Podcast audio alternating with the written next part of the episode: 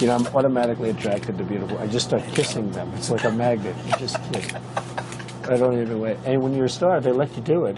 You can do anything. Whatever you want. Grab them by the pussy. I can do anything.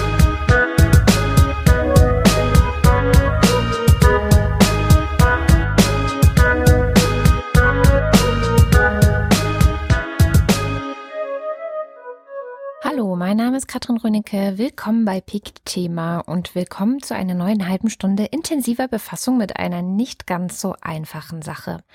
Ihr habt sicher alle schon von der MeToo-Debatte gehört. Frauen weltweit haben ihre Geschichten darüber geteilt, wie sie von Männern und sehr oft vor allem von Männern in Machtpositionen sexuell belästigt oder gar vergewaltigt wurden.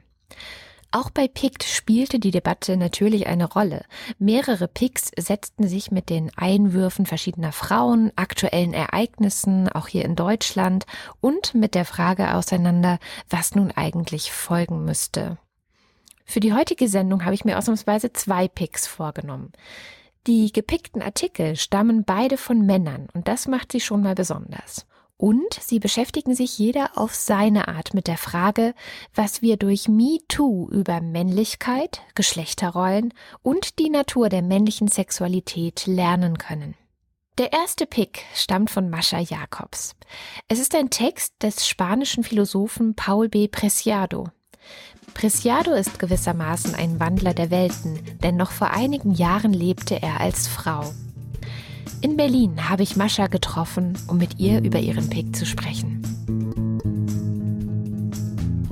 Paul Preciado ist ein besonders interessanter Philosoph, weil er das, wovon er spricht, auch tatsächlich meistens im Selbstversuch äh, ausprobiert und begleitet.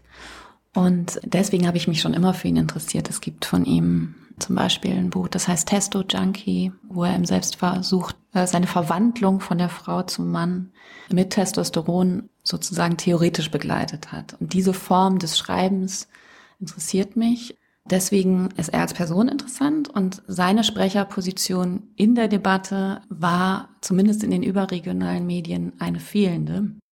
Ja, irgendwie hatte ich auf ihn gewartet.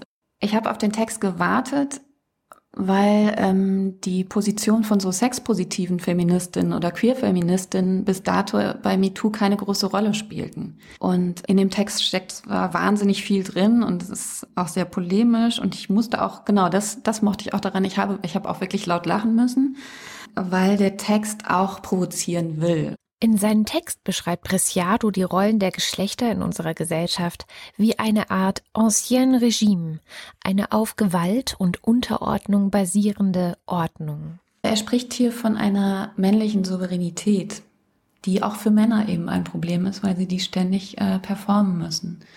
Und ich glaube, der Text will darauf hinaus, dass Sexismus für uns alle ein Problem ist dass sozusagen der Queer-Feminismus schon seit Jahrzehnten Labor ist, um genau diese anderen Formen von Sexualität auszuprobieren, die sich extra oder die sich bewusst machen, dass es bestimmte Rollenanforderungen ähm, gibt, die man hinterfragt, mit denen man spielt, die man vielleicht auch auf bestimmte Weise überzeichnet.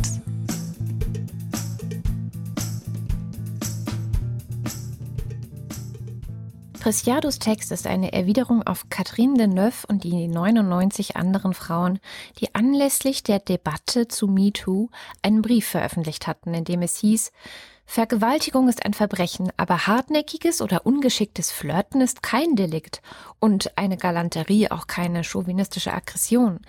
Als Frauen erkennen wir uns nicht in diesem Feminismus, der über die Anprangerung von Machtmissbrauch hinaus das Gesicht eines Hasses auf Männer und die Sexualität annimmt. Deneuve und ihre Mitstreiterinnen hatten sich massiver Kritik für diese Worte ausgesetzt gesehen. Deneuve selbst hat sich übrigens inzwischen entschuldigt. Glaube aber, dass es wichtig ist, auch in der MeToo-Debatte, das immer zu bedenken, dass wir natürlich, also dass es, dass es nicht nur ein Angriff auf die äh, männliche Sexualität ist, sondern dass die weibliche Sexualität natürlich immer darauf bezogen ist und dass wir auch bestimmten ungeschriebenen Gesetzen und relativ strikten Codes und äh, Begehrensmustern folgen, die es in Frage zu stellen gilt, einfach weil man eine gewalttätige Sexualität, weil man die nicht mehr haben will. Das ist ja ganz einfach. Ja. Preciado schreibt, Die Vorstellung, mich irgendjemanden aufzudrängen, macht mich kein bisschen an. Ich habe keine Lust, meinem sexuellen Elend Luft zu machen, indem ich einer Frau in der U-Bahn an den Arsch fasse. Der erotisch-sexuelle Kitsch, der euch vorschwebt, Männer nutzen ihre Macht, um andere zu nötigen und sich selbst Befriedigung zu holen, er macht mich kein bisschen heiß. Was eine Politik des Begehrens sein könnte, wie die aussieht oder wie eine befreitere Form des Begehrens aussehen könnte, das ist natürlich eine offene Frage. Die suchende Bewegung daran und die lässt sich auch neben all der Polemik und äh, Zuspitzung, die Preciado hier in dem Text auch wählt, genauso finden. Es geht darum, bestimmte starre Muster, die wir souverän aufführen können, zu verunsichern. Und das ist auch ein schönes Zitat, äh, was Preciado hier als eigene Einführung dieser seiner speziellen Sprecherposition als Transmann gibt. Äh, er bezeichnet sich als geschlechtlicher Überläufer, ein, Auswanderer der Sexualität, ein Dissident im Regime der, Sexu sexuellen Differenz. Und dann in Klammern, sicherlich oft ein Unbeholfener, denn mir fehlen die Codes, nach denen ich mich verhalten könnte. Nach denen ich mich verhalten könnte. Ich spreche als Proband eines sexualpolitischen Selbstversuchs, als jemand, der die bisher viel zu selten thematisierte Erfahrung gemacht hat, auf beiden Seiten der Mauer zu leben. Und genau diese Unbeholfenheit und Suche und Offenheit, die würde ich mir wünschen, dass wir das stärker in den nächsten Jahren ähm, nicht nur sozusagen ausprobieren, sondern auch als öffentlichen Diskurs, der auf der Suche ist, weiterführen.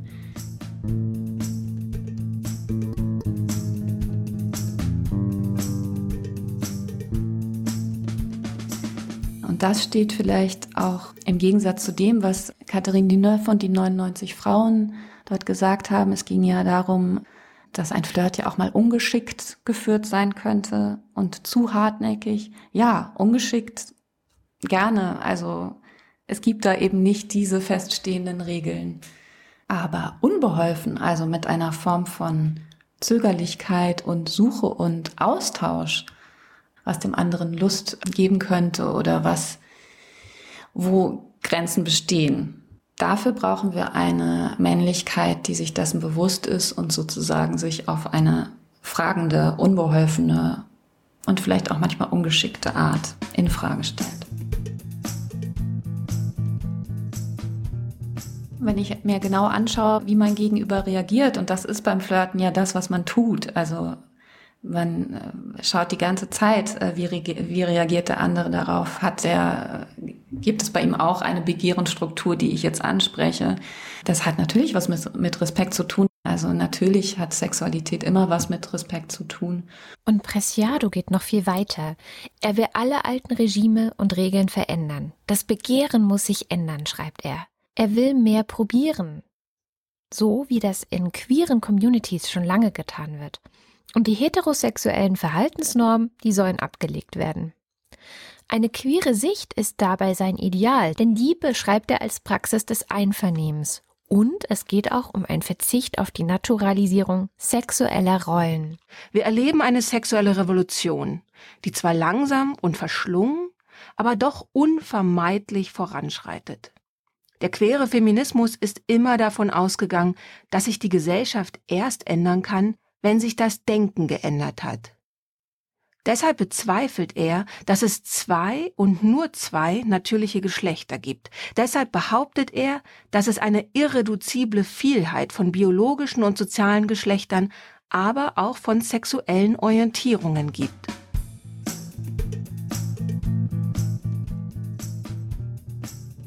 Einen gänzlich anderen Text hat Antje Schrupp gepickt.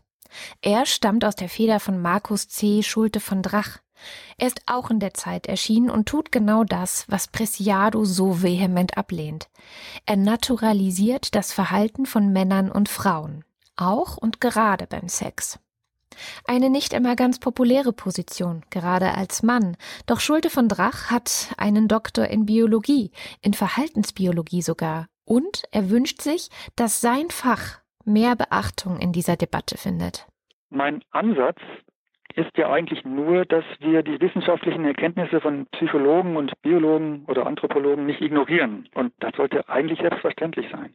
Natürlich will Schulte von Drach mitnichten eine Rechtfertigung dafür liefern, dass Frauen von Männern belästigt oder gar vergewaltigt werden. Ihm geht es um etwas anderes. Ihm geht es um eine neue Perspektive auf die Dinge. Eine, die das berücksichtigen soll, was der Mann im Inneren ist und was er will. Also es heißt immer, dass Vergewaltigung nichts mit Sex zu tun hätte, sondern nur mit Gewalt und Unterdrückung. Aber wieso zeigt der Vergewaltiger dann ausgerechnet sexuelles Verhalten? Weil es ihm eben doch vor allem um Sex geht. Das ist viel näherliegend anzunehmen, dass manche Männer, die Sex wollen, auch zur Gewalt greifen oder ihre Macht dafür missbrauchen, als anzunehmen, dass sie Sex anwenden, um Frauen zu unterdrücken. Dafür müssen sie ja nicht vergewaltigen, das können sie anders und das tun sie auch anders. Also beim Vergewaltiger ist das Ziel der Sex und die Gewalt ist das Mittel, um zu diesem Ziel zu kommen. Für das Opfer hat eine Vergewaltigung natürlich nichts mit dem zu tun, was man sich ähm, sonst unter Sex vorstellt. Die erleben natürlich nur Gewalt und Erniedrigung. Moment mal, habe ich das jetzt richtig verstanden? Schulte von Drach rührt hier am gesellschaftlichen Konsens, dass Vergewaltigung nichts mit Sex zu tun hat, sondern nur Gewalt ist? Ja. Seiner Meinung nach gilt diese Aussage nämlich nur für die Perspektive der Frauen, nicht aber für die der Männer.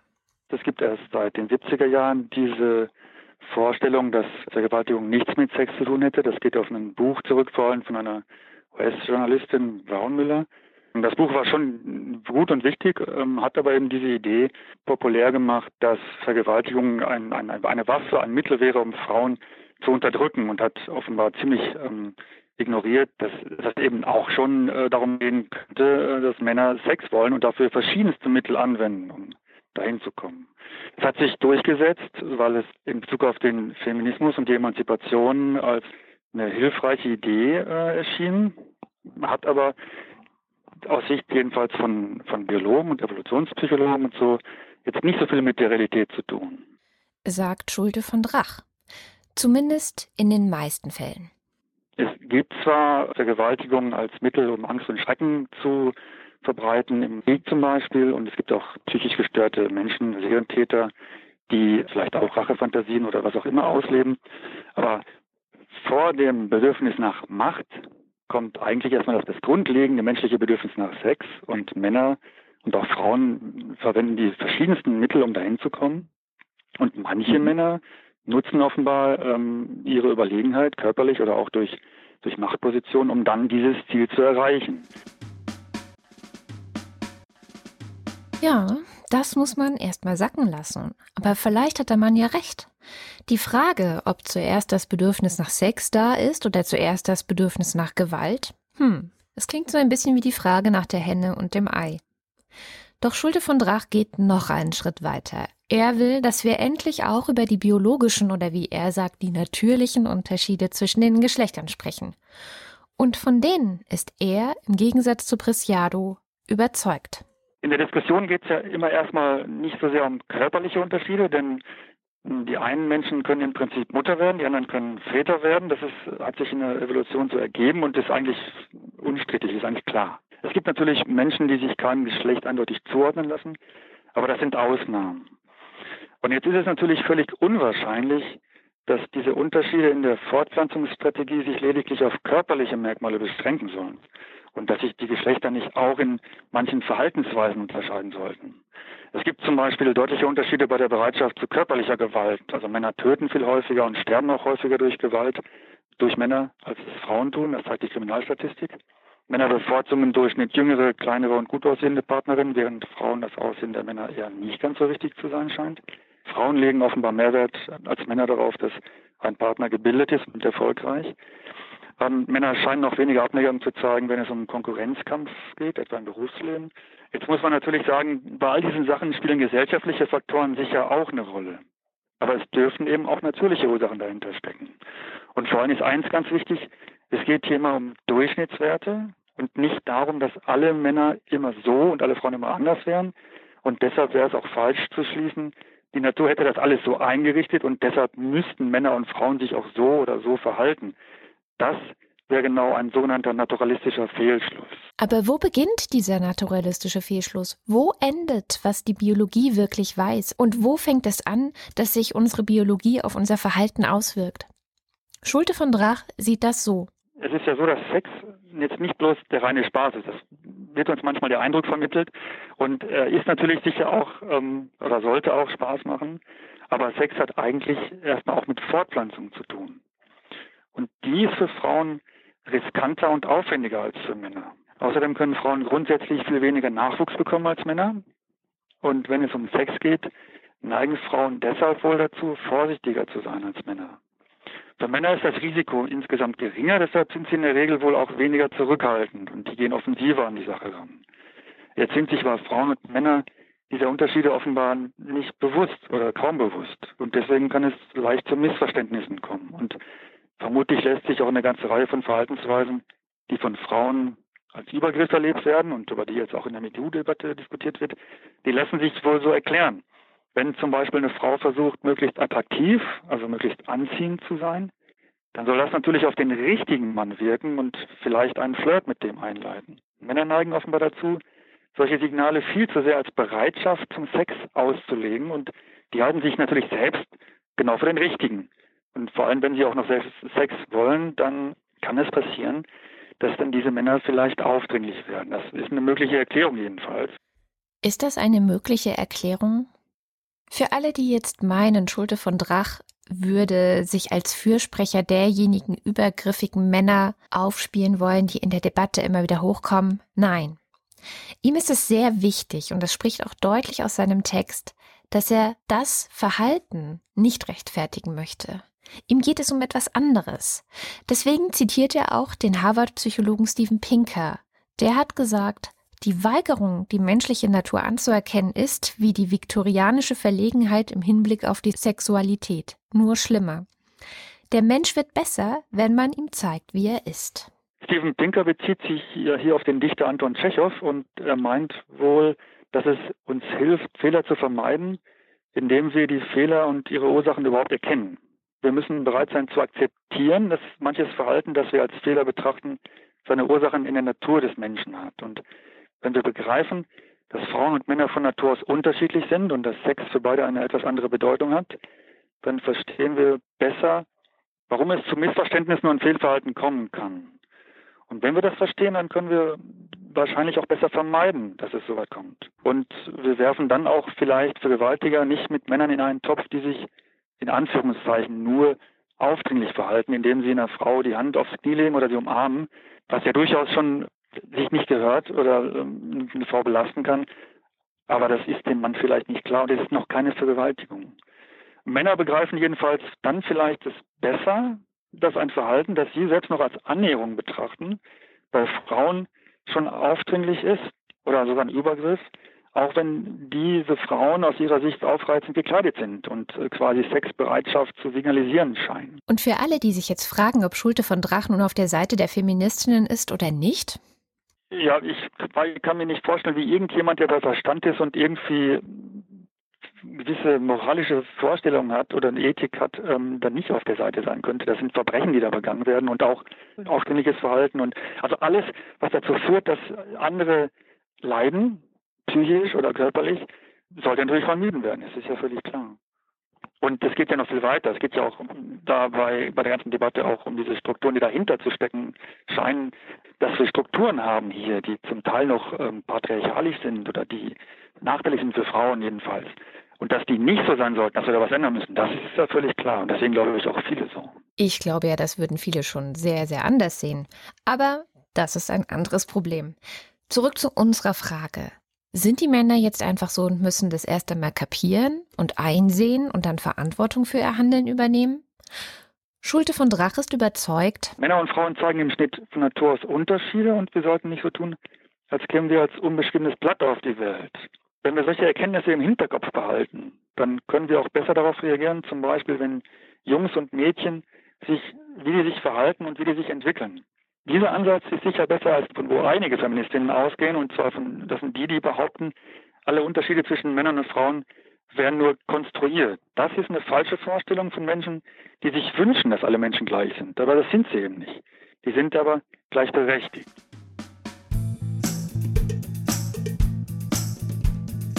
Preciado und auch Mascha sehen das ganz anders als Schulte von Drach. Aber wünschen sich nicht doch sehr viele Frauen am Ende genau diese Form von Männlichkeit, von der Schulte von Drach spricht? Ein aktiver, ein fordernder Partner? Also so Diskussionen hatte ich viel zu dem Zeitpunkt, als mir der Text sozusagen unterkam. Was ist denn sozusagen euer Anteil daran? Was, was erwarten Frauen? Und ist das nicht genau eben dieses heteronormative, souveräne Auftreten eines Typens, was ihr eigentlich noch haben wollt? Und darüber habe ich lange nachgedacht. Und das stimmt natürlich auch. Ja. Also das, und das sagen auch viele Studien, dass Frauen immer noch erwarten, dass auf sie zugegangen wird und so.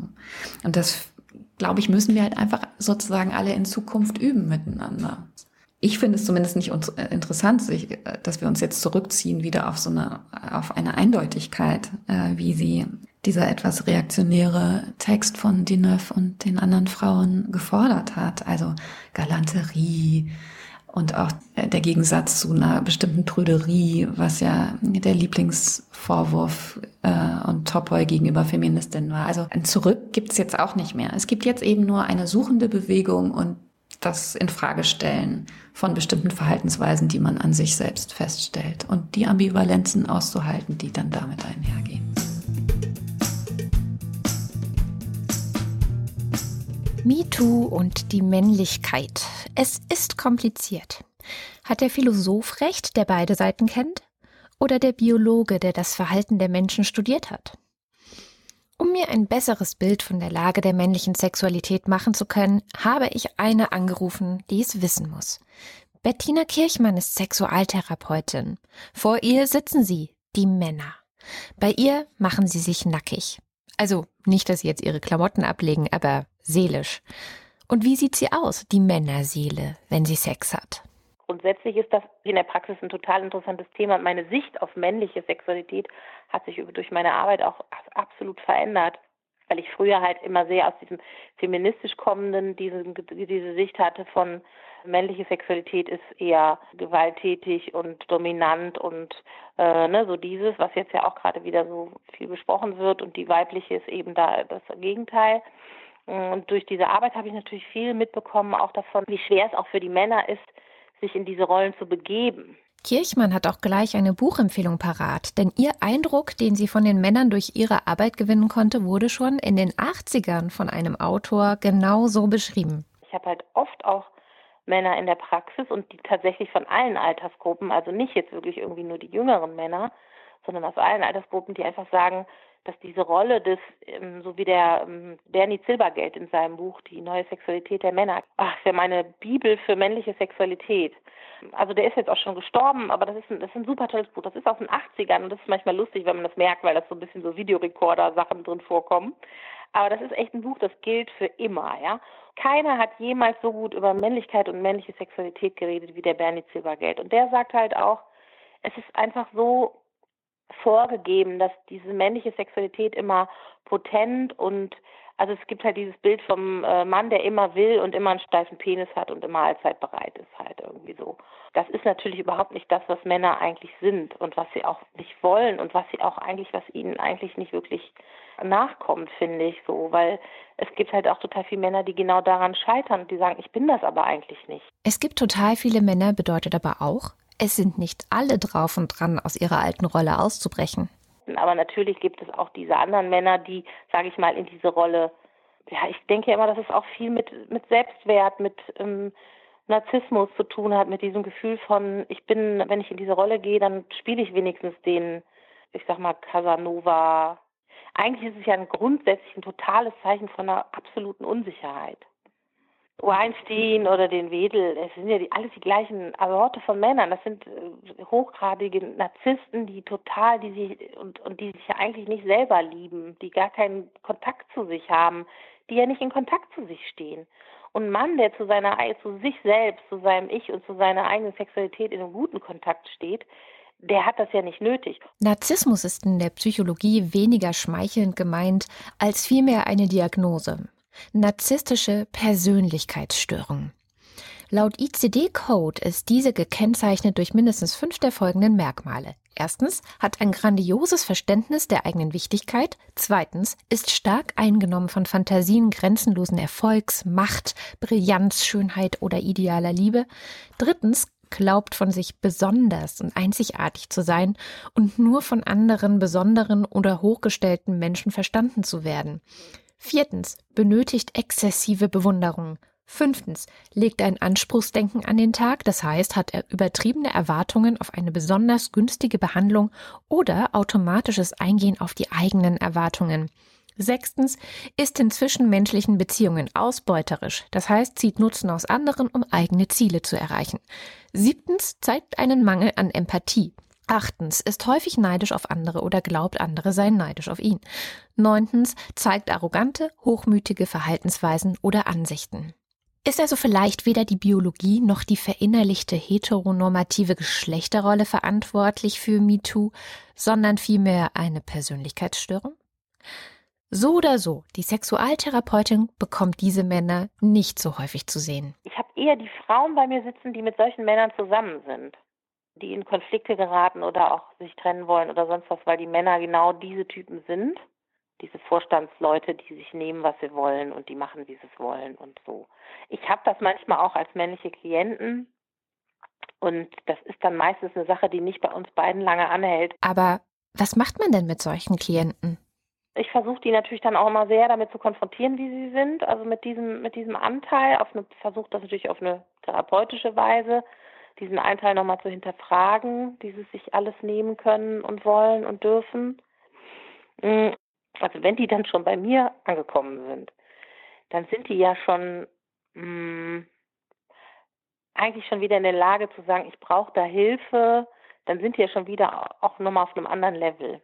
Ja, dann sind die ja schon wieder reflektierter und können dann wieder darüber nachdenken und so und so. Ich glaube, dass diese richtig schlimmen Typen, die würden doch nie bei einem äh, also die wird bei mir auf keinen Fall sitzen, da bin ich sicher. Und dann gibt es natürlich noch die typischen Fälle. Heterosexuelle Paare, in denen er häufiger Sex will als sie. Eine totale Bestätigung des Klischees. Oder ist es etwa jetzt doch Biologie? Mein Ansatz ist ja eigentlich nur, dass wir die wissenschaftlichen Erkenntnisse von Psychologen und Biologen oder Anthropologen nicht ignorieren. Weil wir Männer wollen halt mehr wir Männer wollen halt mehr, wir Männer wollen halt mehr, das ist ja so biologistisch, bla bla bla, dann kannst du die natürlich auf die neuesten Studien hinweisen und vor allem erarbeitet man mit denen ja dann auch, dass es einfach nur so ist, dass der Weg von Frauen zu ihrer Lust einfach nur ein anderer ist als der Weg von Männern zu ihrer Lust. Aha, und wie genau ist der Weg bei einer Frau?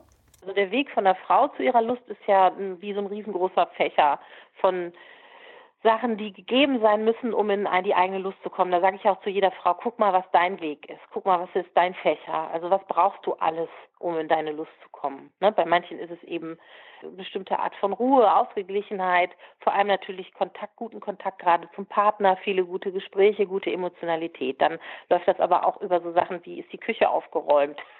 Sind die Kinder gerade gut versorgt? Also diese simplen Dinge. Wie fühle ich mich gerade in meinem Körper? Habe ich drei Kilo zu viel, drei Kilo zu wenig?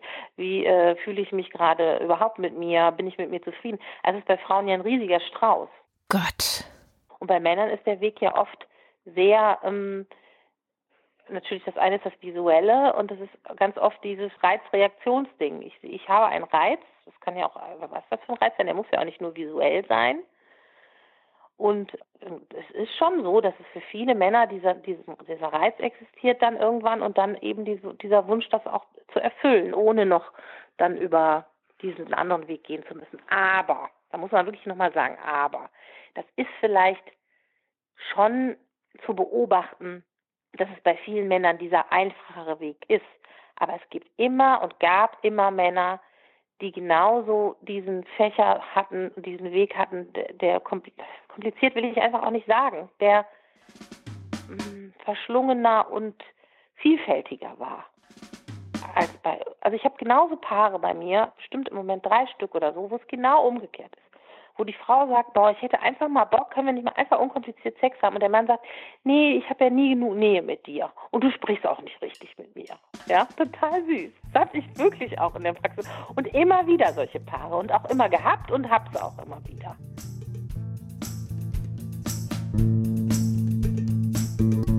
Versuchen wir uns an einem Fazit. In unserem ersten Ansatz hatten wir den Grenzgänger. Einer, der einen Testosteron-Selbstversuch hinter sich hat, ein Philosoph, der von den alten Rollen des Ancien Regime, wie er es nennt, nichts mehr hält. Einer, der für eine neue Art des Begehrens eintritt. Der zweite Ansatz kam vom Biologen Markus C. Schulte von Drach, der argumentiert, dass wir uns erkennen müssen, unsere Natur berücksichtigen müssen, dass wir nur dann bessere Menschen werden können. Ist das so? Mir kam mehrmals der Gedanke, dass es vielleicht gar nicht so wichtig ist, auf welchem Weg wir zu dem Schluss kommen, dass wir Strukturen haben hier, die zum Teil noch ähm, patriarchalisch sind oder die nachteilig sind für Frauen jedenfalls.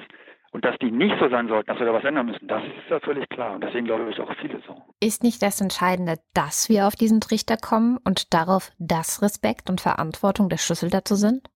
Und dass jede Frau spätestens nach MeToo wissen sollte, dass ihr beides von jedem Mann jederzeit zusteht? Oder wie sieht das die Sexualtherapeutin? Es gibt einen Unterschied, das, das, das glaube ich, dass es wirklich vielleicht nicht zu leugnen ist, aber die Frage kann ja trotzdem auch sein, das wäre ja trotzdem nochmal eine interessante Frage. Nur, dass es den gibt, heißt ja nicht, dass der, dass der angeboren sein muss. Vielleicht ist er ja auch anerzogen oder an, ja, angelernt eben. Kann ja auch sein. Die haben doch auch wieder nur Vorbilder gehabt, die in diese Richtung gingen. Aber so ganz genau weiß sie es auch nicht. Das war Pikt Thema. Ich hoffe, ihr habt euch ein wenig provoziert gefühlt, uns auch eure Sicht auf die Unterschiede der Geschlechter und die männliche Sexualität im Besonderen in die Kommentare zu schreiben. Das könnt ihr auf der Seite podcast.pikt.de tun. Schaut doch mal vorbei. Dort findet ihr auch viele verschiedene Möglichkeiten, unseren Podcast mit Freunden und Bekannten, zum Beispiel in den sozialen Medien, zu teilen.